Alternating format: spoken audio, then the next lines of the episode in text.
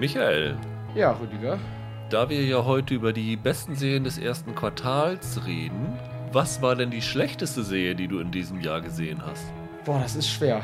Ich glaube, die schlechteste, die ich dieses Jahr gesehen habe, ist, glaube ich, im Ausland noch letztes Jahr gestartet, aber bei uns dieses Jahr, und zwar Your Honor mit Brian Cranston. So schlimm fandest du die? Ich fand die echt furchtbar. Also es liegt natürlich daran, ich habe mich da schon drauf gefreut, weil es ja so ein bisschen, es klang ja von der Beschreibung her nach Breaking Bad 2.0 und dann haben sie auch noch den Cranston besetzt und so. Also ich habe den Piloten gesehen und ich fand das furchtbar schlecht geschrieben. Also Cranston ist vollkommen unter ferner Liefen, der overactet sich einen ab. Die Story finde ich Hanebüchen. Ich finde, das entwickelt sich nach hinten raus so katastrophal. Also ich habe mich da echt durchquälen müssen, um ehrlich zu sein.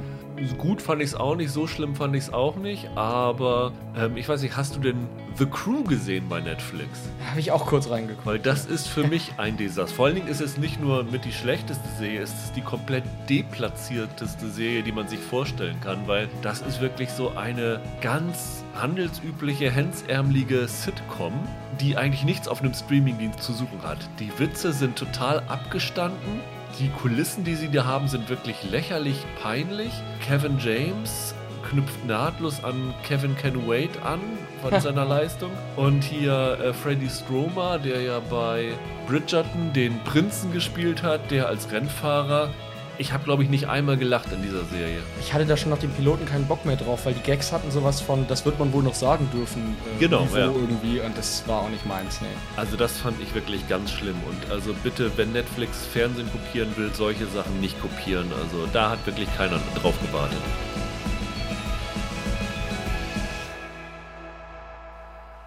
Hallo und herzlich willkommen zu einer neuen Ausgabe von Serienweise. Mein Name ist Rüdiger Meier und ich begrüße ganz herzlich Michael Hille. Hallo. Kaum zu glauben, aber das erste Quartal des Jahres ist schon wieder um. Wie schnell die Zeit verfliegt, wenn man so viel Spaß hat wie wir in diesem Jahr. Total. Wir haben ja in den letzten Jahren immer die besten Serien des ersten Halbjahres und dann eine Gesamtliste. Ich habe mir gedacht, in diesem Jahr, wir teilen es in Quartale auf, sodass man dann auch sich nicht wiederholt, sondern wirklich immer nur zu diesen einzelnen Abschnitten das macht. Und deswegen wollen wir jetzt heute auf das erste Quartal 2021 zurückblicken. Regeln wie immer, die Serien müssen zwischen 1.1. und 31.3. bei uns gestartet sein. Jeder von uns hat sich fünf rausgesucht und wir werden im Wechsel unsere Top 5 präsentieren. Aber vielleicht können wir zuvor noch mal kurz darüber reden, wieso das erste Quartal qualitativ im Seriengeschäft abgelaufen ist. Was ist so dein Empfinden, Michael? Also ich habe, glaube ich, weniger gesehen als jetzt die letzten zwei Quartale 2020, würde ich behaupten. Ja. Ein bisschen weniger gesehen. Und ich dachte auch, es wäre gar nicht so viel gewesen. Dann habe ich auf eine Liste geguckt, die du erstellt hattest. Ja. Und habe gedacht, doch, es war schon einiges. Aber so ganz hin und weg bin ich nicht. Also ich muss auch sagen, auf meiner Liste, die ich jetzt hier heute habe, fehlen noch die großen Kracher, finde ich. Also so richtig Dolles war noch nicht dabei. Ich muss auch sagen, ich war, als ich das zusammengestellt habe, sehr überrascht, dass ich fast an die 40 Serien gesehen habe. Man vergisst das ja immer relativ schnell wieder. Total. Und ich sag mal, bevor ich diese Liste zusammengestellt hätte, hättest du mich gefragt, wie war das Serienjahr 2021? Hätte ich gesagt, grauenhaft. Also es ist nichts, was mir in Erinnerung geblieben ist. Und ich würde auch mal einfach so in den Raum werfen, dass ich glaube, dass nichts, was ich hier auf dieser Top 5 habe, am Ende des Jahres auf meiner Jahresliste äh, landen wird. Denn wir, wir gucken ja vorab schon Sachen und ich habe im April so drei, vier Sachen, wo ich denke, die sind alles Kandidaten, die für mich jetzt in die Top 5 kommen würden. Deswegen würde ich das erste Quartal als durchwachsen vielleicht beschreiben. Aber am Ende war ich dann doch ganz überrascht, dass ich eine Top 5 zusammenbekommen habe, wo ich durchaus sagen kann, ja, die Serien haben sich durchaus gelohnt und das war doch äh, ganz unterhaltsam und ergiebig, was sich hier so gezeigt hat. Lass uns doch einfach mal beginnen von schlecht nach gut. Schlecht nach gut. Willst du noch eine lobenswerte Erwähnung anbringen, Ähm, die es nicht in deine Top 5 geschafft hat? Ja, also über die Serie habe ich zwar hier schon ein bisschen was erzählt, aber für mich echt sehr fein war jetzt im ersten Quartal Star Trek Lower Decks. Ich fand, das war echt eine feine Serie, die mir als jungem Trekkie gut gefallen hat, die mich ein bisschen versöhnt hat, nachdem ich mich durch Discovery und Picard letztes Jahr geärgert habe und endlich mal Track, bei dem ich nichts zu meckern hatte. Allein deshalb würde ich die jetzt. Ich weiß gar nicht, ob die tatsächlich meinen Platz 6 wäre sozusagen. Aber ich finde, man kann sie nochmal lobenswert hervorheben. Ja, ich würde auch eine hervorheben, die ist tatsächlich bei mir auf der 6 gelandet. Äh, haben wir auch hier schon im Podcast besprochen, die Toten von Mano. Ah ja. Ich habe dann in der Liste immer hin und her geschoben und gedacht, wo, wo platziere ich jetzt die Toten von Mano? Und habe dann andere Sachen gehabt, We Are Who We Are oder Wonder Vision, noch so ein paar andere Sachen, wo ich die so ungefähr auf einem Level hatte und die so konkurrierten, so knapp an den Top 5 vorbeigeschrammt zu sein. Letztendlich habe ich dann doch immer gedacht, Mano war schon, was so die Inszenierung und die Spannung angeht, echt gut. Und wer da noch nicht reingeschaut hat, den kann ich das nur empfehlen. Und ich fand es irgendwie auch ganz schön, dass wir hier auf zumindest jetzt mal eine deutsche Serie erwähnen können, denn zumindest auf meinen Top 5 ist keine deutsche Serie gelandet. Dann lass uns doch mal loslegen mit der 5. Was hast du bei dir? Ich fange direkt an, wie man mich kennt und schummel. Okay. Weil das, was ich habe, ist streng genommen letztes Jahr gestartet. Da wir aber unseren Jahresend-Podcast aufgenommen haben, bevor dieser Tag kam, finde ich, kann man das nochmal vertreten. Ja. Und zwar geht es um den zweiten Teil der letzten Staffel von Vikings. Ja. Deshalb ich auf der 5. Ich bin ja, wer hier länger hört, weiß das ja, ich bin ja zum Beispiel nie mit Game of Thrones warm geworden.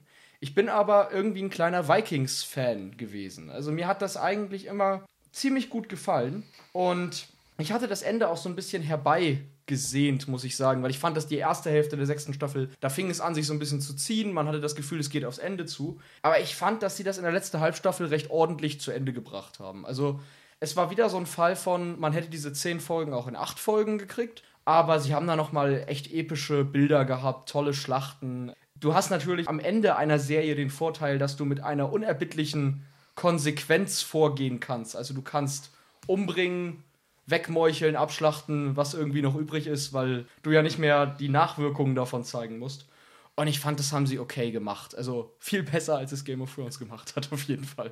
Ich habe ja Vikings nie so richtig geguckt, habe aber tatsächlich in diese Staffel 6b reingeschaut und ich glaube, ich habe drei, vier Folgen geguckt und dann habe ich noch das Ende geguckt, weil ich wissen wollte, wie schließen sie den Bogen und war auch ganz überrascht. Also ich hätte es bei mir auch so auf Platz 8 in meiner Liste gehabt. Wie gesagt, obwohl ich keine Verbindung zu den Charakteren habe, da ich nichts gesehen habe, aber ich fand das wirklich gut gemacht. Also man kann ja sagen, die Serie kommt nach Amerika im Ja. Lauf der Staffel. Das finde ich, ist, ist jetzt kein großer Spoiler. Nein, nein. Und wie sie das angegangen sind, fand ich durchaus interessant. Also sie machen ja dieses Jahr dann auch ein Spin-off bei Netflix, Vikings Valhalla. Da geht es ja um Live Eriksen. Also wird auch so in Richtung USA gehen. Aber hier fand ich das durchaus gut gemacht. So, ich fand es wirklich ganz beeindruckend, als die dann angekommen sind in der neuen Welt und dann mit den amerikanischen Ureinwohnern in Kontakt gekommen sind und wie diese erste Kontaktaufnahme war und so. Das fand ich durchaus beeindruckend. Und dann kommt ja noch ein Fan-Favorite zurück. Verraten jetzt nicht wer, aber das fand ich wirklich gut gelöst. Und ich glaube schon, dass das für Fans der Serie ein gelungener, runder Abschluss gewesen ist. Ja, überhaupt. Also ich würde sagen, Vikings war eine Serie, die ihren Höhepunkt irgendwann erreicht und dann über, überlebt hatte, sag ich mal. Aber sie haben doch noch rechtzeitig jetzt auch einen guten Schluss gefunden. Ja. Allein deshalb finde ich, muss ich, muss mich das, wenn wir jetzt schon auch recht kleinschrittig nach Quartalen gehen, finde ich, muss man die noch mit reinnehmen, weil gekommen ist ja 30. Dezember. Und Ja. ich finde, das kann, können wir einmal ausnahmsweise hier mit reinrutschen lassen. Und ich habe tatsächlich mit dem Showrunner, dem Michael Hurst, sprechen können Ja. zu dieser Serie und war wirklich angetan, was der auf dem Kasten hat. Also, das ist so wirklich so ein Geschichtsfreak, der sich da reingesteigert hat, der die Archive durchwühlt hat und da einen Riesenspaß daran hatte, im Zuge der Serie auch selber noch was dazu zu lernen. Und ich finde, das merkt man dieser Serie auch an. Und nachdem ich so diese 6b gesehen habe, ich habe mich ein bisschen geärgert, dass ich das vorher nicht verfolgt habe, weil ich fand das dann durchaus gut gemacht. Aber bei mir war lustigerweise wahrscheinlich der komplett gegenteilige Effekt von dir, weil ich habe halt Game of Thrones unglaublich gern geguckt und unglaublich geliebt und habe dann so den, das Gefühl gehabt, nee, ich muss jetzt nicht noch mal was sehen, was so in diese Richtung geht mit Schlachten und Ja. komplexen Charakteren und so einer großen Welt. Aber im Nachhinein würde ich mir das, glaube ich, doch mal noch mal ganz gerne von vorne angucken, wenn man mal die Zeit findet. Kann ich auch nur empfehlen. Und ich, denk, ich denke, wie gesagt, mit dem Ende haben sie sich auch für eine Rewatchability mehr empfohlen, als es Game of Thrones am Ende hat. Ja, das kann man, glaube ich, definitiv sagen. Ja, meine 5 ist auch sehr früh im Jahr gekommen. Ich glaube, das Jahr ging ja dann los mit Cobra Kai am 1. Januar. Also das ist, wäre die offizielle Ja. Grenze gewesen. Ja. Eine Woche später kam aber eine Serie, die man, glaube ich, getrost als so den Überraschungserfolg des mhm. Jahres bezeichnen kann, nämlich Lupin ja. bei Netflix. Ja. Da hat, glaube ich, keiner wirklich drauf gewartet, keiner mit gerechnet und kam, dann kam diese Serie und ich hatte danach das Gefühl, dass für so eine gewisse Zeit alle darüber geredet haben. Das war so, so dieses Damen-Gambit-Gefühl. Das war eine Serie, die hat einfach Spaß gemacht zu gucken. Das war jetzt nichts Tiefgründiges oder so, aber das war halt ein toll gemachter Heist-Serie. Und ich habe sie danach zwei, drei Leuten empfohlen und die waren dann auch alle davon begeistert. Und von daher denke ich, dass Lupin durchaus auf so eine Top-Liste des Jahres gehört. Ich finde, Lupin hat so ein bisschen äh, in der Serienlandschaft jetzt im ersten Quartal hatte war das so ein bisschen der Blockbuster. So ja. ein bisschen das eine Produkt, auf das sich alle irgendwie einigen können. Also wir hatten da ja, glaube ich, auch was zugemacht und äh, mir hatte das auch gut gefallen. Also es wäre jetzt für mich, glaube ich, auch nichts, was ich Ende des Jahres jetzt in die Nähe einer Topliste bringen würde. Wobei da ja noch dieses Jahr, glaube ich, nochmal der zweite Teil sozusagen genau. der ersten Staffel kommt. Aber das war sehr, sehr ordentlich gemacht, sehr unterhaltsam und ja, einfach, ich glaube, ich glaub, gerade wenn man so aus dem Heist-Bereich kommt, ist das uh, the way to go gewesen. Es wirkt so ein bisschen unvollständig. Ne? Sie hatten ja die erste Staffel, glaube ich, auf zehn Folgen angelegt. Dann genau. kam Corona und sie mussten unterbrechen. Und statt zu warten, bis alle Folgen da sind, haben sie gesagt, okay, wir veröffentlichen jetzt mal die ersten fünf Folgen und hauen die nächsten fünf ich glaube, für Sommer ist es sogar offiziell ja. schon angekündigt. Also ich würde mal vermuten, Juni, Juli oder sowas wird es dann kommen. Was so die Jahresendliste angeht, wird natürlich darauf ankommen, wie dann diese letzten fünf Folgen sind, weil, äh, wie gesagt, nach den ersten fünf hat man so wirklich Spaß dran gehabt, großes Vergnügen, aber man weiß noch nicht so ganz, wo sie hinwollen. Es wird ja dann auch so ein Widersacher aufgebaut, was ja noch nicht so richtig eingelöst worden ist. Aber so als, als erstes Kennenlernen mit dieser Welt und diesen Figuren fand ich das echt mehr als ordentlich. Und ich fand Omar C in der Hauptrolle super klasse. Ich habe ja ziemlich beste Freunde nicht gesehen. Das heißt, für mich war das fast mein erster Kontakt mit dem. Und da muss ich sagen, das ist ein fantastischer Leading Man. Und der hat Charisma, der hat Absolut. einen hohen Sympathiefaktor und den möchte man einfach gerne sehen in so einer Rolle. Ja, der ist klasse. Könnte ich mir auch super mal in, in einem großen Blockbuster als Superheld ja. oder so vorstellen. Das hat genau diese Qualität. Und so diese, diese erste Folge, die dann da im Louvre gespielt hat. Wie gesagt, dieser Heist-Ansatz, damit kriegt man mich wirklich äh, locker. Also ich gucke immer wieder gern, auch in der fünften, sechsten Wiederholung Oceans 11 nochmal. Das hat mich genau gepackt. Also ich bin in diese Serie reingegangen und habe gedacht, das ist eine Adaption von Arsène Lupin. Und war dann im Nachhinein sehr, sehr froh, dass sie das in die Gegenwart geholt haben und es nur so als Hommage an diese Lupin-Figur von Maurice Leblanc angelegt haben, weil das fand ich dann durchaus clever und äh, ich glaube, wenn sie das anders gemacht hätten, wäre es vielleicht so in die Richtung die Bande aus der Baker Street geworden und äh, so war ich da sehr glücklich mit. Wobei es jetzt natürlich auch kein Sherlock war, ne? es war ja wirklich Nein. nur so grob daran orientiert. Aber ich bin da durchaus gespannt, wie das weitergeht und ich glaube, mehr kann man, kann man nicht erwarten. Nee.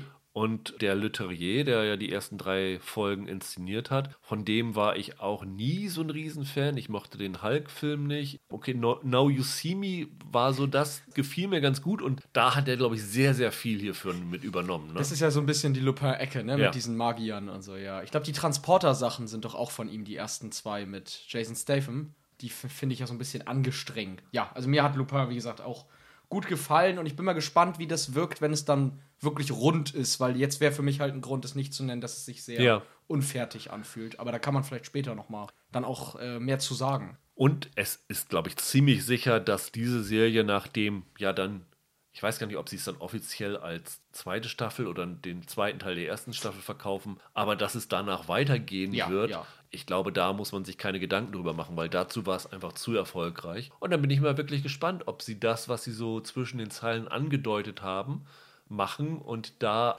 den Lupin-Fan auf einen Sherlock Holmes-Fan treffen lassen, mhm. weil das könnte ich mir durchaus gut vorstellen, dass man so wirklich zwei so smarte Typen, die sich so ein äh, Duell des Wissens liefern, gegeneinander antreten lässt. Da hätte ich durchaus Lust drauf. Dann kommen wir zu deiner Nummer 4, Michael. Ja, meine Nummer 4 ist eine Serie, hinter der letzten Endes jemand steht, der, ein, der noch für eine andere Serie verantwortlich ist, die mir seit Jahren Schmerzen bereitet. Es geht nämlich um Invincible. Basiert ja auf einer Vorlage von Robert Kirkman, der ja The Walking Dead uns quasi eingebrockt hat Ja. oder besonders mir eingebrockt hat. Diese, ja, cartooneske Superhelden-Serie. Über die wir in der letzten Woche gesprochen haben. Genau. War ich ja nicht dabei, deswegen dachte ich, kann ich mal kurz erzählen. Ich hatte vorher keine Ahnung, was das ist. Ich habe dann auch nur reingeguckt, ohne da irgendeinen einen Berührungspunkt mit zu haben. Und weil ich die Besetzung im Originalton, der ist, die ist ja der Wahnsinn. Das Ja, ja unglaublich. alles mit, was Rang und Namen hat. Also hier John Hamm und Mark Hamill, Sandra Oh, ich glaube, J.K. Simmons ist dabei. J.K. Simmons hat ja sogar eine große Rolle, genau. Genau. Ähm, Hamill und, und Ham haben wir letzte Woche nicht erwähnt. Walton Goggins ist dabei. Genau. Zachary Quinto. Genau, Jason Manzukas, Gillian Jacobs. Also das ist wirklich, wie man im, im Baseball sagt, Murderous Row. also unglaublich. Eigentlich habe ich ja, habe ich ja auch schon mal erzählt, Superhelden so ein bisschen über. Ne? Ja. Also Wonder Vision hatten wir jetzt dieses Quartal, wir hatten Falcon and the Winter Soldier. Letztes Jahr habe ich mir The Boys gegeben und so. Und eigentlich langt's mir jetzt, die sind schon im Kino überall, dann brauchen sie ja auch in den Serien überall zu sehen sein. Invincible ist aber echt gar nicht so schlecht. Also wenn man durch die erste Folge gekommen ist und dahin gekommen ist, wo es cool wird, sag ich mal so, dann finde ich das echt ganz gut. Also, man muss sagen, es passiert jetzt nichts bislang in der Serie, was mich vom Hocker gehauen hat. Das würde ich jetzt nicht behaupten. Und es gab jetzt auch noch nichts im Plot, was ich, ja, wie sage ich jetzt, das, das mich vollkommen überrascht hat. Aber das ist echt schön fies teilweise, finde ich. Also dieser Cartoon-Look, der immer wieder recht, recht böse gebrochen wird, kann man sagen, das finde ich schon ganz cool. Und da machen sie auch ein paar richtig gute Sachen mit. Also mir hat das besser gefallen als The Boys, muss ich sagen. Ja, du warst ja auch nicht so Fan von The Nee. Boys. Ich habe ja letzte Woche auch das gleiche gesagt, dass es mir besser gefallen hat als The Boys. Erstaunlicherweise machen sie ja äh, dann auch den gleichen Veröffentlichungsrhythmus wie bei The Boys, dass sie ja im ersten Schwung drei Folgen gebracht haben und die anderen dann im Wochenrhythmus hinterher packen. Deswegen bei mir war es genauso der Effekt, den du bei Lupin hattest. Für dich war es war Lupin so unvollständig, Ja. dass du gesagt hast, ich will das jetzt noch nicht irgendwie so richtig klassifizieren. Hier habe ich ja letzte Woche gesagt, ich muss nach den ersten drei Folgen ein bisschen warten, wie sich das weiterentwickelt. Die Ansätze fand ich alle super, aber hier habe ich noch weniger das Gefühl, dass ich das so in der Komplettheit bewerten kann. Und deswegen, ich habe es jetzt für mich, glaube ich, auf sieben so ungefähr gehabt. Aktuell, das kann sich aber noch nach oben und nach unten gewaltig bewegen, je nachdem, wie sich so die nächsten fünf Wochen entwickeln. Das kann ich nachvollziehen. Ich muss aber sagen, ich, mir geht es auch darum, da so ein bisschen das Ausrufezeichen hinterzusetzen. Nachdem wir halt in diesem Quartal schon zwei Marvel-Sachen jetzt bekommen haben, finde ich, das ist das überlegene Programm. Also WandaVision hat ja nach hinten bei mir stark verloren und Falcon and the Winter Soldier, das hat mich quasi jetzt schon ganz rausgeschmissen. Ich weiß gar nicht, ob ich das noch weiter gucke. Deshalb bin ich sehr froh, da jetzt was gefunden zu haben, was im Superheldenbereich mal wirklich sehr ordentlich gemacht ist und viel Spaß macht. Aber ich kann es verstehen. Ich, ich behalte mir auch vor, nach dem zweiten Quartal das nochmal neu sozusagen zu beurteilen. Ich glaube, so weit würde ich tatsächlich nicht gehen. Also bei mir ist WandaVision äh, noch definitiv davor. Also ich Oh, war ja okay. auch nicht so, so feindlich eingestimmt, obwohl ich das Ende vielleicht auch ein bisschen enttäuschend fand. Aber ich mochte die Charaktere dann doch mehr. Das, das kann Okay. hier immer noch alles kommen. Wir haben jetzt drei Folgen gehabt, a 45 Minuten. So richtig Charakterzeichnung, so viel hat man noch nicht mitbekommen. Da muss man mal gucken, wie sich gerade so diese Hauptfigur, dieser Mark Grayson, entwickelt, ob man mit dem so richtig warm wird. Und das war bei WandaVision halt anders. Also ich habe gerne mit Elis- Elizabeth Olsen Zeit verbracht. Aber das haben wir ja schon, habe ich ja schon öfter gesagt. Ich habe bei so erwachsenen Animationen durchaus eine größere Hemmschwelle, die eine Serie überwinden muss, um mich zu überzeugen, als bei einer Ja. Realserie. Und äh, mal gucken. Also, wie fandst du denn die Animation? Roland hatte sich letzte Woche ein bisschen beschwert. Ich finde es eigentlich ganz schick in dem Sinne, als dass es so ein bisschen aussieht wie so ähm, Network-Cartoons. Und das hat ja so ein bisschen den Sinn, dass es dann später halt, ja, so ein bisschen mit der Erwartungshaltung an so, ein- an so einem Ja. Cartoon bricht. Deswegen, ich finde es eigentlich ganz fein, so vom Stil. Das ist tatsächlich auch eine Serie, wo ich denke, das finde ich ganz okay, dass sie im Wochenrhythmus Ja. kommt. Da kann man jede Woche eine Folge sehen und man kann auch dann parallel Falcon and the Winter Soldier und das hier gucken und dann die, die direkte Entwicklung der Serien miteinander vergleichen. Wenn man das so machen möchte. Werde ich tun, weil äh, auch wenn ich bei Falcon and the Winter Soldier auch meine Probleme mit habe, raus bin ich da noch lange nicht. Dann kommen wir zu meiner Nummer 4. Ja. Das ist eine Serie, wo ich verwundert bin, dass du sie nicht drauf hast, Dann lass hören. weil ich dachte, du bist ein noch größerer Fan als ich. Die sechste Staffel von Brooklyn Nine-Nine habe ich da drauf, die bei uns am 10. Januar auch schon gestartet ist, was ironischerweise auf den Tag genau zwei Jahre nach dem Debüt in den USA ist. Vielleicht hast du sie deswegen nicht drauf, weil du sie schon äh, wieder vergessen hast. Aber ich muss sagen, dass ich da wieder meine helle Freude dran habe. Ich verbringe so gerne Zeit mit denen und ich war dann auch ein bisschen enttäuscht, als jetzt rauskam, dass sie die Serie in den USA ähm, nach der achten Staffel einstellen. Die sechste Staffel war ja die erste, die sie für einen neuen Sender gemacht haben. Die Serie ist ja abgesetzt worden bei Fox und ist dann übernommen worden von NBC. Und man hatte sich dann so gefragt, ob, diese, ob das irgendwie einen Bruch geben würde. Nee, überhaupt nicht. Und ich bin über einige Entscheidungen sehr froh. Also ich war ja nie so ein großer Fan von Gina Linetti, die sie dann ja aus Gründen, die nie so richtig ausgeführt worden sind, aus der Serie rausgeschrieben haben. Mal hieß es, sie wollten Geld sparen, um die Serie weiterzuführen. Mal hieß es, dass Chelsea Peretti selber aussteigen wollte.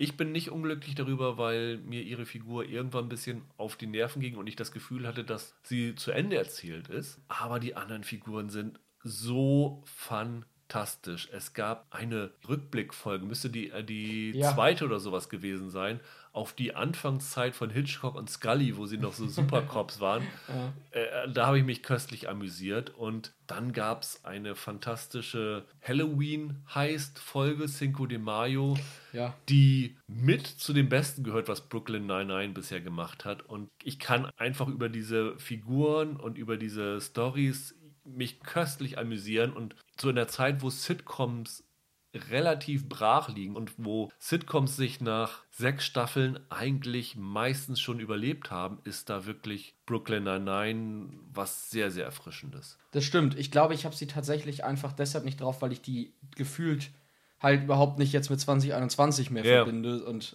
das ist einfach schon so lange her, dass ich das gesehen habe. Das wäre halt, weiß ich nicht, das fühlte sich jetzt verkehrt an, die zu nennen. Also muss ich sagen. Das ist immer so ein bisschen das Problem, ne? wenn man nicht innerhalb von Deutschland sozusagen die Sachen guckt, sondern schon vorab, dann ist man da immer so ein bisschen aus der Zeit gefallen, finde ich. Ja, das, das stimmt. Ganz lustig fand ich auch dieses Jahr, dass sie Lin Manuel Miranda als Gast da dabei hatten. Ja. Das war ja einer von denen, naja, die die Serie gerettet haben, nicht, aber nachdem die Einstellung der Serie bekannt gegeben wurde, haben ja Mark Hamill und Lin Manuel Miranda auf Twitter sich so an die Speerspitze einer Protestwelle gesetzt und dann waren die Autoren so begeistert davon, dass sie Lin Manuel Miranda dann ein, eine Gastrolle gegeben haben. Die war auch äh, sehr gelungen. Das ist wirklich eine Serie, wo man mit diesen Figuren einfach wahnsinnig gerne Zeit verbringt, weil sie so liebenswert und trotzdem so bekloppt durchgeknallt sind. Das ist auch, auch eine von den Sitcoms, die hat man ja, die man auch beim dritten, vierten Mal immer wieder gucken kann, weil sie nicht nur auf die Gags ausgelegt ist, sondern halt auch auf die Interaktion der Charaktere. Und die Schauspieler von Andy Samberg bis André Brauer haben die Rollen so intus, dass das wirklich wie ein Abend mit guten Freunden ist. Und da man im Moment keinen Abend mit guten Freunden feiern kann, ist das eigentlich der perfekte Ersatz. Also das ist wirklich eine Serie, die für die Corona-Zeit gemacht ist. Ja, das stimmt. Dann kommen wir zu deiner Nummer 3, Michael. Ja, meine Nummer 3, da gehen wir nach Asien, genauer gesagt okay. nach Südkorea, rüber auf den Streamingdienst Netflix. Da ist nämlich die Serie Unheimliche Gegner erschienen. Das ist in Südkorea ein großer Hit gewesen und bei uns so ein bisschen sehr untergegangen. Es ist dann einfach, wurde veröffentlicht, aber hat niemand so richtig mitbekommen. Und die hat mir überraschend gut gefallen. Okay, also das ist tatsächlich eine Serie und ich gucke ja viel, die selbst an mir völlig vorbeigegangen ist, von der ich noch gar nichts gehört habe. Okay. Dann kannst du vielleicht mal ein bisschen erklären, worum es da geht. Ja, also die spielt auch in Südkorea und es geht um drei junge Erwachsene, die in einem Nudelrestaurant arbeiten und immer wenn das dann geschlossen hat, abends sind sie dann quasi als Ghostbusters unterwegs, also als äh, Dämonenjäger und jagen halt verschiedene Geister oder versuchen so äh, Ghost Whisperer mäßig Verstorbene ins Jenseits zu geleiten. In die Serie rein kommen wir quasi über einen Teenager namens So Moon, der humpelt stark, weil er bei einem Autounfall dabei war, bei dem er beide seine Eltern verloren hat. Und der wird von dem Trio so ein bisschen aufgenommen, weil die einen vierten Geisterjäger suchen, nachdem sie einen ihrer Freunde bei einer Mission verloren haben. Und er macht quasi mit, weil er sich so ein bisschen davon die Chance erhofft, seine Eltern vielleicht nochmal wiederzusehen, weil er glaubt, dass die das äh, irdische Leben noch nicht verlassen haben. Und das Erstaunliche an der Serie ist, das sind gleich 16 Folgen, die da auf einen Schlag gestartet sind. Also heutzutage ja schon recht viel für Ja. eine Staffel. Und auch, auch äh, 60, 70 Minuten lang, ne? Genau, ziemlich lange Folgen. Es geht immer so um eine Stunde, ein Stück länger. Und was mir daran ganz gut gefällt, ist, dass das ein ziemlich irrer Genre-Mix ist. Also das geht von sehr ernstem Charakterdrama über richtig Horror. Und es kann aber auch sehr lustig sein. Und es ist gar nicht mal so, dass das von Folge zu Folge abgetrennt ist. Also dass jetzt die eine Folge eine Comedy-Folge ist und dann kommt eine ganz düstere, sondern das kann sehr schlagartig umspringen. Und ich finde, das ist immer eine große Kunst, weil Horrorkomödien entscheiden sich meistens entweder, dass sie gruselig sind, aber nicht ganz so ernst, oder dass sie nur lustig sind, aber dann sind sie eigentlich kein Horror mehr. Hier existiert beides nebeneinander und das gar nicht mal so schlecht. Auch die Schauspieler haben mir gut gefallen. Und es gibt zum Beispiel in einer Folge, es müsste gleich die erste oder zweite sein, gibt es auch eine Verfolgungsjagd, so über die Dächer. Und das hat so Parcours-Einlagen mit so ein bisschen Martial Arts drin und so. Und das fand ich echt nicht schlecht. Also es hat mich wirklich gut unterhalten, muss ich sagen. Als du mir eben die Prämisse erzählt hast, war mein erster Gedanke Supernatural auf Südkoreanisch. Aber es ist dann doch eher leichter erzählt als Supernatural? Oder wenn, wenn man das so vergleichen würde? Ich würde halt sagen, die Südkoreaner auch bei Filmen generell, die mixen sowas ja recht stark. Also es kann sehr, sehr dramatisch werden und sehr tiefsinnig. Aber ich würde schon sagen, dass das mehr Easy Watch ist als jetzt. Supernatural kann ich gar nicht so vergleichen. Aber ich würde halt sagen, es ist mehr, ja, wirklich Ghost Whisperer, falls du das kennst. So ein bisschen. Oh Gott, Ja, das ja. klingt aber Nein, nein, furchtbar. du, nein, nein. Du wirbst nicht gerade Nein, nein. dafür. Ghost Whisperer von der Prämisse, aber so im Stil von Kick-Ass. Ja. Den Filmen. Also ich würde sagen, so ein bisschen in die Richtung geht das. Und ganz cool, in einer Folge sieht man so ein bisschen, wie das Jenseits aufgebaut ist in der Serie. Und es hat mich frappierend an den Pixar-Film Soul erinnert, der ja gerade erst letztes Jahr bei Disney Plus gestartet ist. Das fand ich ziemlich äh, witzig, dass da zwei Studios offenbar dieselbe Idee hatten. Also mir hat das gut gefallen. Es ist halt ein bisschen zu lang manchmal. Die, da sind auch ein paar Folgen bei, die sind so ein bisschen Rohrkrepierer, muss man sagen.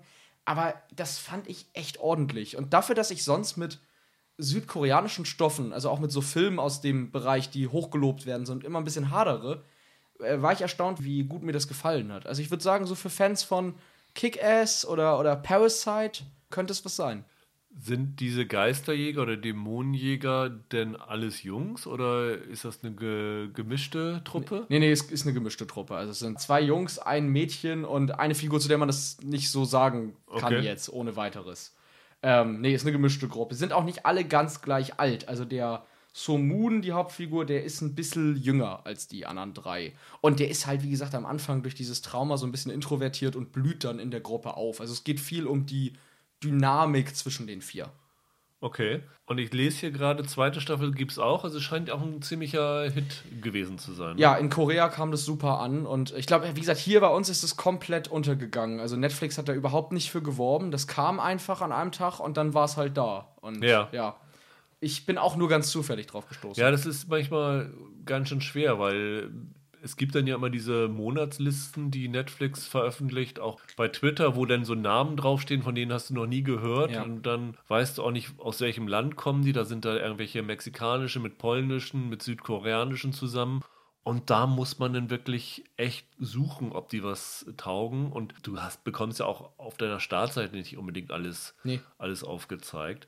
Von daher ist das ja schon ganz interessant. Und wir haben ja hier mit Holger noch einen südkoreanischen Fan, der aber von der Serie auch noch nichts erzählt hat. Vielleicht, wenn er das hört, Ah ja. wird er jetzt darauf stoßen und die dann sich auch zu Gemüte führen. Mal schauen. Ja, das wäre schön, weil ich suche Leute, mit denen ich darüber reden kann. Das hat ja keiner gesehen. Ne? Also ein kleiner Geheimtipp mal von mir. Dann gehen wir von Südkorea nach Europa zurück, denn mein Platz 3 ist eine Serie, die wahrscheinlich auch nicht so viele gesehen haben, weil sie bei uns bei einem Streamingdienst läuft, der glaube ich von den meisten nicht so richtig äh, wahrgenommen wird.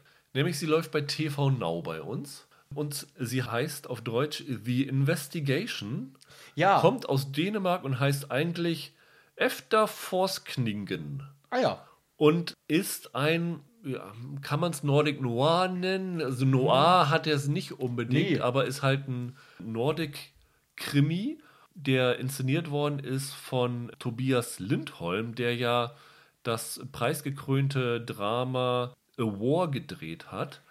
und geht um eine wahre Mordermittlung. Es gab ja 2017 einen Fall, der auch in Deutschland für sehr viele Schlagzeilen gesorgt hat, nämlich eine Journalistin namens Kim Wall ist erstmal verschwunden gewesen, ja. nachdem sie das U-Boot eines ja, Hobbybastlers besucht hat. Und ähm, dann stellte sich raus, dass sie gestorben ist und dann ging es darum, ist sie ermordet worden, war es ein Unfall, wie der später verurteilte Täter behauptet hat. Und dieser Geschichte nimmt sich diese Serie an. Und ich bin ja nicht so unbedingt so ein Krimi-Gucker, aber war hier wirklich sehr, sehr begeistert davon, wie die Serie das umgesetzt hat. ja, ich habe es auch gesehen und ich finde, es, es, es versucht, alle Krimi-Klischees zu vermeiden, die es ja. gibt, oder? So ein bisschen. Also, du hast nie irgendwie Cops, die irgendwie eine Wand mit Bildern von Verdächtigen anstarren und irgendwas vor sich hermurmeln oder so. Ich fand, das, ich fand das auch ganz gut. Das Erstaunliche ist ja, dass diese Serie unter Mitarbeit der echten Beteiligten entstanden ist. Also der wahre Ermittler Jens Möller hat der Serie als Berater zur Verfügung gestanden und der Tobias Lindholm hat sich auch mit den Eltern von Kim Wall zusammengesetzt, die ihm darüber berichtet haben. Die werden hier übrigens sehr prominent gespielt von Rolf Lassgard und äh, Pernilla August, durchaus auch in, in Deutschland bekannte Namen. Der Staatsanwalt wird gespielt von äh, Pilo Asbeck von den Eiseninseln aus Game of Thrones. Ja. In einer Rolle, die nichts mit Game of Thrones zu tun hat. Also, Aber wie für ihn gemacht ist. Ja. Das Besondere an diesem Krimi ist auch, dass er dem Täter keine Plattform liefert. Das stimmt. Weil das ist ja dann immer so ein Ding und ich störe mich da wirklich in letzter Zeit immer mehr daran, wenn es so True Crime Sachen gibt, dass diese True Crime Sachen sich meistens mehr auf den Täter konzentrieren. Das heißt, es wird dann immer hinterfragt, was waren die Motive von diesem Täter, was hat ihn dazu getrieben, versucht wird, diesen Täter zu verstehen, warum er das gemacht hat, aber nicht genug versucht wird zu verstehen, was diese Tat für die Hinterbliebenen des Opfers bedeutet. Ja, wir haben im Krimi-Genre so einen Täterkult. Genau. Und da ist diese Serie eine komplette Umkehr davon. Und das ist echt erfrischend. Erfrischend ist vielleicht das falsche Wort, weil das ist, es nimmt einen wirklich mit, wenn man sieht, wie diese Eltern hier leiden, wie auch diese Ermittlungen an dem Jens Möller nicht spurlos vorbeigehen. Wie schwierig das auch ist, in so einem Fall zu ermitteln, weil das finde ich macht die Serie sehr gut. Es geht weniger darum, äh, was für Spuren finde ich. Das passiert so nur nebenbei, aber zum Beispiel gibt es so Szenen, wo er im Auto fährt und dann einen Anruf von dem Vater von der Kim Wall bekommt. Und er halt eigentlich dem viel mehr erzählen möchte, aber es halt aufgrund seines Berufs nicht kann. Und äh, so diese innere Zerrissenheit wird fantastisch hier gespielt. Ja, ich fand auch, dass es eine interessante Abkehr so von dem war, worauf man gedrillt ist. Ich fand gerade nach der ersten Folge habe ich mich fast ein bisschen frustriert gefühlt, weil es irgendwie nicht das war, was ich erwartet hatte. Ja. Äh, weil man, glaube ich, einfach schon so darauf gepolt ist, zu wissen, wie Krimis auszusehen haben und zu funktionieren haben. Es ist mutig, wie teilweise radikal anders sie hier rangegangen sind. Es ist auch die beste Serie dieses ersten Quartals, die ich jetzt nicht auf meiner Liste habe, würde ich sagen. Weil, also deine, deine sechs meinst du? Ja, ja. genau, weil ich, ich wollte halt unbedingt Vikings quasi äh, noch so ein Goodbye mitgeben. Aber mir hat das auch echt gut gefallen. Ich glaube, insgesamt ist es mir, um jetzt später, sag ich mal, auf so einer Jahresendliste zu landen, ist es mir, glaube ich, visuell nicht aufregend genug. Also da stehe ich immer mehr auf so ein bisschen was Außergewöhnlicheres. Aber ich glaube, für Leute, die mit Krimis nichts anfangen kann, ist das eine Empfehlung. Absurderweise, ne? Also die Serie ist sehr nüchtern erzählt, ja. was aber ja auch dazu passt. Also wenn man halt mit diesem Angang rangeht, Natürlich. dann macht so eine flashy Inszenierung halt überhaupt keinen Sinn. Nein, das Und ist klar. Sie haben dann ja tatsächlich auch, es ging dann ja darum, der, der Typ hat dann ja gesagt, dass er erst hat er, glaube ich, gesagt, sie ist von, vom U-Boot gefallen und was weiß ich alles. Da ging es ja darum, dass, ich glaube, der Torso von ihr wurde irgendwann angespült und dann mussten halt in Anführungsstrichen die, die Reste der Leiche gesucht werden. Und dafür wurden auch Taucher angeheuert. Und auch diese Szene wird hier gezeigt und sowohl das Boot als auch die Taucher, die da zu sehen sind, waren diejenigen, die damals tatsächlich da zum Einsatz gekommen sind. Also es geht hier wirklich sehr, sehr viel um Realismus in dieser Serie. Ja, ist semi-dokumentarisch fast schon dadurch, ne? Also ja. du die echten Leute benutzt und so. Ja, wie gesagt, es ging mir auch nicht darum, dass ich die Serie damit jetzt irgendwie runtermachen wollte, aber das ist dann so, wenn ich jetzt am Ende des Jahres entscheide, wird das so eine geschmackliche Präferenz bei mir einfach sein. Aber ich, wie gesagt, ich glaube, es ist die erste Krimiserie, die man Leuten empfehlen kann, die keine Krimis mögen. Das ist ja auch mal was Interessantes irgendwie, finde ich. Ich glaube, für mich ist es tatsächlich eine Serie, wo ich am Ende des Jahres mir nochmal überlege, ob die ein Kandidat wäre, raufzukommen und ich mhm. sie mir vielleicht dann nochmal angucke, um ja. zu sehen, wie sie dann so wirkt, weil äh, schauspielerisch fand ich das wirklich sehr, sehr gut. Also durch die Bank, da würde mir jetzt nicht eine Figur einfallen, die irgendwie äh, unter dem Niveau ja. spielt. Ich fand es auch ganz interessant, wie die Serie dann mit den Presseanfragen umgeht und was sie da dort alles erzählen. Also die Serie zeigt sehr viel von Mordermittlungen, wie du schon gesagt hast, was du in einem normalen Krimi nicht zu sehen bekommst. Und das fand ich sehr, sehr interessant. Und ich war wirklich hier gefesselt von Anfang bis Ende. Und ich habe bei TV Now jetzt noch nicht so viel gesehen, was sich lohnt. Das ist mit so das Erste. Okay. Also wenn ihr, wenn ihr Love Island oder sowas gucken wollt äh, und deswegen TV Now-Abo habt, dann guckt doch mal in die Investigation rein. Oder wenn ihr äh, Why Women Kill guckt, das habe ich euch ja letztes Jahr noch empfohlen. Ah, ne? okay. ne? Das war ja auch eine TV Now-Serie. Dann, äh, ja, nee, also es ist auf jeden Fall sehr sehenswert, ja. das kann man sagen. Dann sind wir schon bei deiner 2 angekommen. Bei meiner 2, ja. Geht ja richtig schnell heute. Ja, und damit herzlich willkommen bei unserer beliebten Rubrik. Michael nervt immer mit denselben drei Serien, bis ich sie mir endlich ansehe. Ich habe nämlich die zweite Staffel von Yellowstone mitgebracht.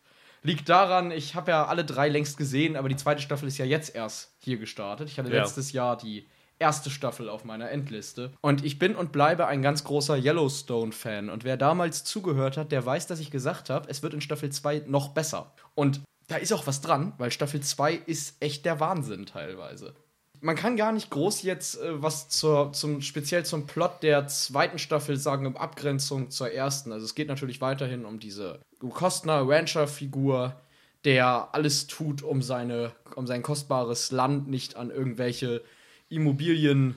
Geschäftsleute oder gar an Ureinwohner zu verlieren und der das mit allen Intrigen und illegalen Tricks versucht, an, weiterhin an sich zu reißen und dabei auch seine Familie quasi zu zerbrechen droht. Ich habe, glaube ich, damals gesagt, Yellowstone ist für mich aktuell die Serie, sie ist ja in den USA auch ein großer Erfolg, die am meisten über den aktuellen Zustand der USA zu sagen hatten. Als ich das gesagt habe, war Donald Trump noch Präsident. Ja. Deswegen, äh, das ist natürlich gerade alles im Wandel, aber Yellowstone ist eine hochinteressante Bestandsaufnahme über alles, was in den USA, in den Mittelstaaten so abgeht, über die Beziehung dort zum Land, über die Beziehung zur eigenen Historie, also zur, zur Besiedlungsgeschichte. Deswegen ist die Serie ja auch so als Western aufgemacht. Die Darstellung der Ureinwohner ist sehr spannend, komplex und vor allem kulturell sehr korrekt und sehr exakt, was ja eine Seltenheit ist in diesem Genre. Und es ist schauspielerisch der Wahnsinn. Also Kevin Costner war wahrscheinlich in seiner beeindruckenden Karriere sogar nie besser, als es letzten Endes hier ist eigentlich müsste ich das, wenn ich das jetzt so drüber rede und drüber nachdenke, eigentlich müsste ich sogar auf die Eins packen. Ich kann leider nicht, aber das ist einfach großes Kino. Das werdet ihr auch leider im Jahresend-Podcast. Ich werde euch nochmal damit nerven, weil das ist der Wahnsinn. Wirklich, guckt euch das an. vor allem, wenn vielleicht sogar noch T äh, Magenta TV die dritte Staffel gleich hinterher ja, klappt. Ganz genau. Also vielleicht kann ich sogar in einem anderen Quartal nochmal damit nerven. Es ist, es ist einfach große Klasse und ich komme ja nur noch aus der Western-Ecke, das stimmt, es ist ja nun so mein Genre. Aber selbst wenn man da nicht so herkommt, es ist ja mehr als eine Geschichte über einen alten weißen Mann im Sattel. Es hat ja wirklich politisch viel zu sagen und ist wahnsinnig gut darin, ambivalente Charaktere zu zeichnen. Also ich glaube, für Serien-Nerds gibt es figürlich wenig aktuell, das so ansprechend ist. Es ist in Deutschland nur ein bisschen schwierig zu gucken. Hm. Das ist vielleicht schade, ja. aber aber du bist ja bei weitem nicht alleine damit. Also in den USA gibt es ja dann sozusagen jetzt das bald das Extended Yellowstone Universe. Zwei Spin-offs, glaube ich, oder sind sogar drei schon? Drei sind es, glaube ich, äh, schon. Beauftragt. Ja. Wohl auch, weil jetzt ja gerade Paramount in den USA seinen eigenen Streaming-Service Paramount Plus gestartet hat. Ja. Und Yellowstone, glaube ich, so neben Star Trek der zweite Eckpfeiler von dem Ganzen werden soll. ja. Was ja echt schon besonders ist, wenn man überlegt, dass diese Serie ja selbst in den USA am Anfang wenig wahrgenommen wurde und dann wirklich so nach und nach die äh, Fangemeinde aufgebaut hat und fast mit jeder Staffel mehr Zuschauer gewinnt. Der Witz ist dann, es ist ja auch genretechnisch jetzt nicht das, was man im Mainstream, als Mainstream-Erfolg vermuten würde, ne? Ich meine, du hast so eine Mischung aus Western und 80, also böse gesagt 80er Jahre Seifenoper, also so Dallas oder, oder sowas. Aber es ist, das, das Writing ist sensationell, muss man einfach sagen. Sag mal, die erste Staffel wurde ja komplett von Taylor Sheridan, der ja auch der Showrunner Ja, ist, inszeniert. genau. In der zweiten Staffel hat er ja sich komplett auf Schreiben zurückgezogen, da auch nicht mehr so viele Drehbücher alleine, auch mit Unterstützung. Und, und äh, ich glaube, vier, fünf verschiedene Regisseure haben da mitgewirkt. Ähm, hat sich dieser Wandel von der One-Man-Show zu so einer Gemeinschaftsarbeit irgendwie auf die Serie ausgewirkt? Ich würde sagen, dass sie visuell vielseitiger geworden ist. Also du hast in der ersten Staffel schon stark gemerkt, dass es halt ein sehr prägnanter Stil ist. Diesen, diesen Stil, den man auch aus den Filmen kennt, in die Sheridan stark involviert gewesen ist. Also Sicario und so. Sicario Ja. hier, Hell or High Water, genau. Hier würde ich sagen, im Writing merkt man die Unterschiede nicht so wirklich. Also der Sheridan ist ja vor allem für eine Sache sehr bekannt, nämlich dass er Höhepunkte gerne ins Off verlegt. Also dass er das, was im Western das Schlussduell wäre, nicht zeigt, sondern uns nur das davor und das danach zeigt, so, so eine Ellipse quasi zieht. Das zieht sich weiter durch Yellowstone, aber es gibt in, den, in der zweiten Staffel Aufnahmen, die so in der ersten Staffel noch nicht drin gewesen wären. Es gibt längere, komplexe Kamerafahrten, es gibt ganz interessante Montagen, die es in der ersten Staffel, glaube ich, gar nicht so gab, wenn ich mich richtig erinnere. Da hat sich inszenatorisch noch ganz viel getan und das war, äh, so sehr ich den Sheridan auch mag, eine positive Entwicklung, dass er da dann auch gesagt hat, er gibt, ich glaube, immer zwei Folgen am Stück wurden immer von einem Regisseur inszeniert und dann kam wieder der nächste dran. Das hat sehr, sehr gut funktioniert und hat die Serie bereichert. Ja, werde ich vielleicht dann auch nochmal nachgucken. Ich habe ja damals in die erste Staffel geguckt, fand die ja auch ganz ordentlich. Zweite habe ich jetzt noch nicht, weil ich kein Magenta-Kunde bin, reingeschaut. Das wird wahrscheinlich allen, vielen anderen auch so gehen. Das ist halt nicht so leicht zu gucken. Aber ja, das Potenzial hat sich bei mir auch schon gleich am Anfang erschlossen. Ja, sonst, ich mach's bei dir wie mit unseren Hörern und nerv einfach so Ja, oft es irgendwie genau. geht. Also. Dann kommen wir zum nächsten obskuren Streamingdienst, obwohl so obskur ist er jetzt gar nicht mehr, aber am Anfang war er sehr obskur, nämlich zu Apple TV. Und hier muss ich tatsächlich mal ein Mea culpa ablegen. Oh, jetzt bin ich aber. Wir haben ja vor einem guten Jahr, ich, warst du auch dabei, über Ja, For All, All Mankind gesprochen? Genau, da haben wir über die ganzen Apple TV-Sachen gesprochen. Stimmt. Und das war ja zu einem Zeitpunkt, wo die ersten drei Folgen immer nur zu sehen waren, weil ja auch Apple dieses Muster hatte, wir bringen drei Folgen Genau. und dann im Wochenrhythmus. Genau. Und da haben wir ja doch, wie ich finde, auch nachträglich noch berechtigt äh, ziemlich äh, vom Leder gezogen über die ganzen Apple-Versuche. Ja. Und obwohl For All Mankind noch mit am besten weggekommen ist, waren wir da ja auch nicht so von angetan. Nee. Also es war die Serie, wo, wo ich vielleicht am meisten von enttäuscht war, weil als ich so diese ersten Apple-Serien, diese, diese Plots und diese, die Ideen gehört habe, ich gedacht, okay, eine Alternate History-Geschichte, ausgehend davon, dass die Russen den Wettkampf um den ersten Mann auf dem Mond gewonnen haben, finde ich von der Idee her spannend. Ronald D. Moore von Battlestar Galactica als, als Showrunner finde ich auch unglaublich viel Potenzial. Und dann kamen diese ersten drei Folgen und meanderten so vor sich hin, dass ich dachte, ja, puh, was soll's. Die dritte Folge damals endete ziemlich gut. Das war ja damals dieses Unglück auf dem, auf dem Trainingsgelände. Genau. Aber so richtig äh, warm geworden bin ich damit nicht. Und Nee. dann muss ich sagen, dass ich tatsächlich dann einfach auch keine Lust mehr hatte, reinzukommen.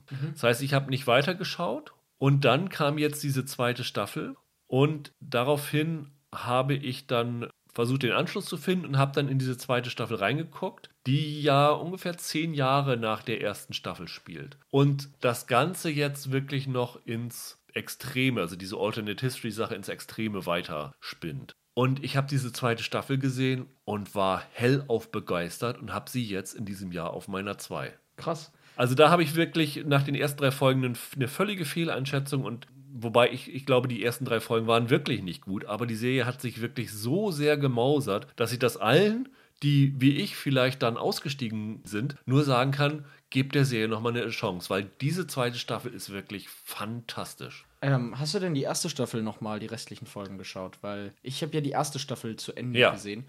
Und ich fand im Nachhinein, dass da schon klar war, dass das damals eine, na, was heißt Fehleinschätzung? Die ersten drei Folgen waren nicht gut. So. Ja.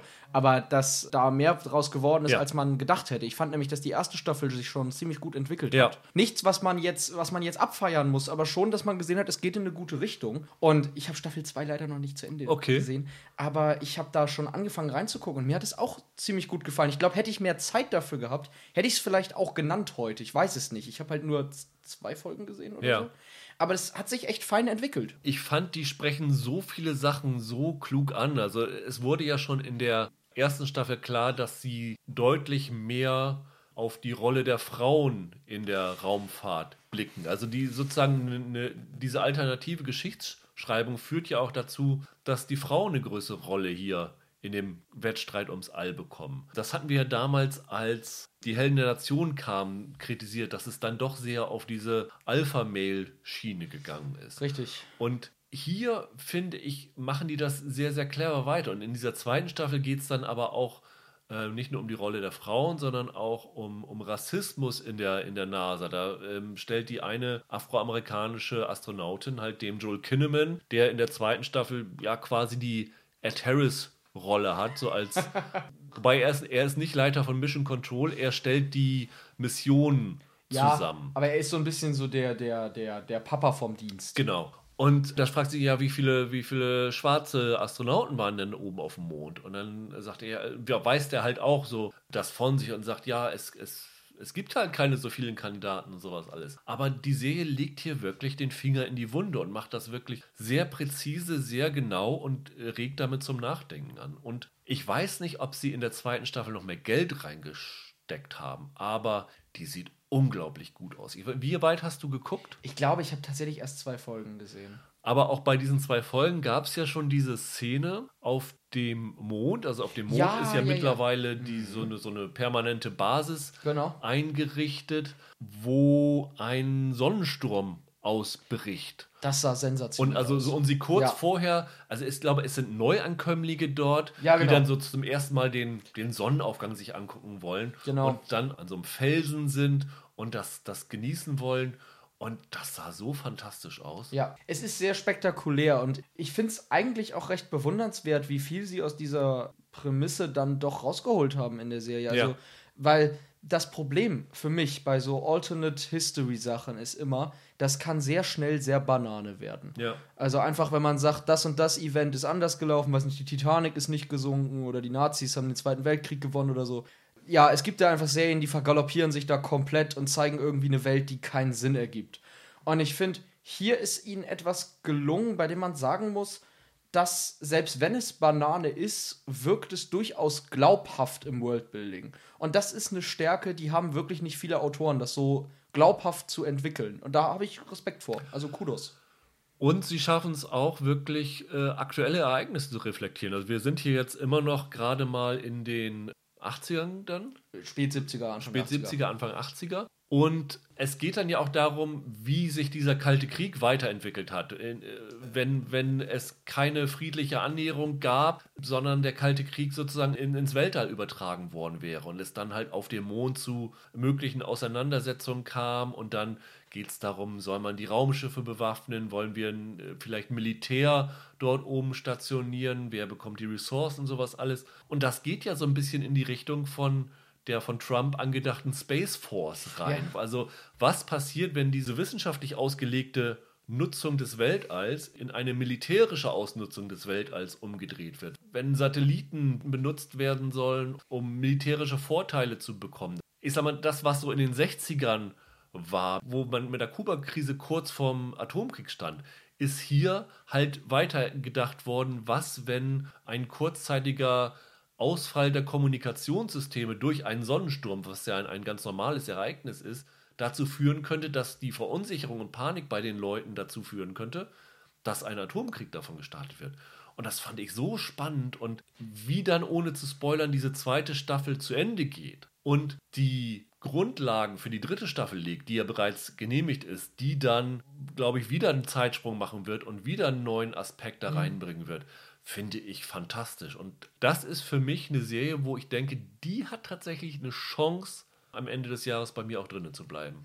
Okay, interessant. Ja, wie gesagt, ich muss die Staffel noch zu Ende gucken, aber gerade dieser Aspekt hatte mir auch gut gefallen. Es war ja, Ja. im Kalten Krieg auch eine echte Angst. Also so Ja. die Eroberung des Weltraums für militärische Zwecke. Also es ist, das ist echt fein gemacht, aber auch wenn es jetzt nicht, es, aber es klingt, es klingt zwar so, aber es ist dann ja nicht auf dem Niveau von so alten Bond-Filmen, Nee. so der böse Lasersatellit oder so, sondern es, ist, es ergibt wirklich Sinn, ist politisch gut rausgearbeitet. Und sie schaffen es auch super, ähm, echte historische Archivaufnahmen einzubauen. Das fand ich auch und da bin ich ja. und da glaube ich aber ich bin mir habe das jetzt nicht recherchiert ich glaube die haben dann auch Sprecher engagiert die so ähnlich klingen wie Reagan und Sachen dann umformulieren weil es halt nicht genau passte aber mit Originalbildern und so und vielleicht sogar Deepfake so ein bisschen da drinne aber das fand ich unglaublich gut Vielleicht auch so Mash-up-mäßig, dass du also aus einer Reagan-Rede irgendwie verschiedene Ja. Schnipsel rausnimmst. Das gibt es ja heute irre Techniken, mit denen man das machen kann. aber äh, wirklich wirklich äh, überragend und Ja. wie gesagt wenn meine Aussage vor einem Jahr euch dazu gebracht hat äh, die Serie nicht weiter zu gucken Entschuldigung ich nehme alles zurück gebt der Serie noch mal eine Chance Ja. Dann kommen wir zur Nummer 1. Was ist deine 1? Das mache ich kurz und schmerzlos. Das ist die beste Serie der letzten Jahre, ist Euphoria. Die habe ich tatsächlich auch auf 1, was dich vielleicht jetzt ein bisschen überraschen würde. Ja, dadurch, dass du jetzt die erste Staffel nicht gesehen hast, schon. Ich meine, ich, ich habe erst überlegt, nehme ich die jetzt hier mit rein, weil das waren ja nur zwei Folgen. Ja. Das waren ja nur diese zwei Bonusfolgen. Es ist ein bisschen getrickst, muss man sagen. Ja, ja. So, also so ganz, ne? Dann habe ich aber wiederum gedacht, es sind aber auch so ziemlich zwei der besten Folgen des ersten Quartals, also warum soll ich sie nicht nennen? Ja. Vor allem die Zendaya-fokussierte Folge ist wahrscheinlich die beste Folge bisher des Jahres. Und ähm, muss man einfach sagen, also das, das gehört auf die Eins, ist fantastisch. Wie bei Yellowstone. Ich bin großer Euphoria-Fan. Ich warte schon ganz heiß auf die zweite Staffel. Die soll dieses Jahr auch noch kommen, oder? Die soll noch kommen Ja. dieses Jahr. Von daher ist äh, Euphoria auch ein heißer Kandidat fürs Ende des Jahres, finde ich. Ganz ehrlich, das wäre es selbst, wenn es jetzt nur bei diesen zwei Folgen bleibt, weil allein die erste Folge ist äh, so sensationell, das wird ganz schwer zu toppen werden. Ja, also wir haben ja auch im Podcast schon darüber gesprochen und ich war dann ja auch sehr begeistert davon. Also diese erste Folge ist wirklich meisterhaft. Es ist auch eine der wenigen Serien, die es geschafft hat, die Corona-Beschränkungen zu ihrem Vorteil auszunutzen. Und Ja. also es gibt ja so viele Versuche mit virtuellen Sachen und äh, Kammerspielartigen und sowas alles, das zu machen. Aber keiner hat das so gut geschafft wie diese erste Euphoria-Folge in diesem Diner, diese Nighthawks. Anbindung, dieses Künstlerische, was da reingespielt hat, diese herausragenden darstellerischen Leistungen, diese bewegenden Sachen, die da erzählt werden. Selbst jemand wie ich, der mit diesen Figuren nichts anzufangen weiß, ist sofort von dieser Rue, von dieser Zendaya-Figur komplett gebannt und fiebert mit ihr mit und das muss man erstmal schaffen. Also das Erstaunliche ist, diese erste Folge ist ja ein Kammerspiel und Ja. trotzdem visuell sehr bestechend inszeniert. Also das ist ja bei Kammerspielen immer ganz schwierig, weil du neigst dazu halt einfach nur zwei Kameras aufzustellen und immer hin und her zu schneiden. Und das, Ja. diesen Fehler machen sie hier nicht. Wobei sie das wahrscheinlich sogar hätten machen können, weil Zendaya das so fantastisch spielt, dass es auch so funktioniert hätte. Aber du hast natürlich völlig recht. Also, die haben es wirklich geschafft, mit diesen Corona-Beschränkungen sehr, sehr stark umzugehen. Ich musste tatsächlich jetzt letzte Woche an die Folge denken, als ich The Walking Dead gesehen habe. Die machen ja aktuell auch so Bonusfolgen. Und da gab es Ja. eine Folge, die sie jetzt auch während Corona gedreht haben, ähm, wo man einer der Hauptfiguren 45 Minuten beim Kochen zusieht. Also die steht in der Küche und kocht und zwischendurch haut sie mal einen Zombie kaputt und dann kocht sie weiter. Ich habe mich so gelangweilt und habe die ganze Zeit gedacht, könnt ihr mal Euphoria gucken und euch da irgendwas abschauen? Es ist dermaßen schlau gemacht und was mir an dieser ersten Folge so gut gefällt und du bestätigst, bestätigst das ja nur, ist, dass die komplett funktioniert, wenn man nichts über die Serie weiß, nichts Ja. über die Figuren weiß, wenn man da einfach ins kalte Wasser geschmissen wird. Dann gab es ja noch die zweite Folge, die vielleicht nicht mehr ganz so stark ist, aber die ich immer noch ziemlich herausragend finde insgesamt, die ganz wunderbar viele lose Fäden aus der ersten Staffel aufgreift, weiterspinnt und für eine zweite Staffel vorbereitet. Und da muss ich jetzt einfach mal so frech sagen, was Euphoria in zwei Bonus-Zwischenfolgen erzählt hat, das kriegen andere Serien in der ganzen Staffel nicht unter. Ja. Das ist einfach wirklich so. Es ist herausragend in jeder Hinsicht. Hunter Schäfer, die ja im Fokus der zweiten Folge steht, fand ich auch überragend, schauspielerisch, also sensationell. Absolut. Auch wenn die zweite Folge mir, weil mir wahrscheinlich dann der Background das, fehlt. das Fundament fehlt, das jetzt nicht so zugesagt hat, Ja. aber also die zwei Folgen bringen mich dazu, wirklich mich auch auf die zweite Staffel zu freuen und also ich sehe es, glaube ich, nicht so wie du. Wenn es bei diesen zwei Folgen bleiben würde, würde sie bei mir nicht raufkommen auf die Jahresendliste. Einfach, Vergleichbarkeit wegen. Ja, also mhm. hier, ich meine, wie gesagt, wir haben hier, also ich habe hier eine, eine halbe Sta Halbstaffel von Lupin drin, fünf Folgen oder so. Da finde ich, kann man zwei Folgen auch äh, von Euphoria gut vertreten. Gerade mhm. weil das Angebot jetzt noch nicht so überragend war. Verstehe.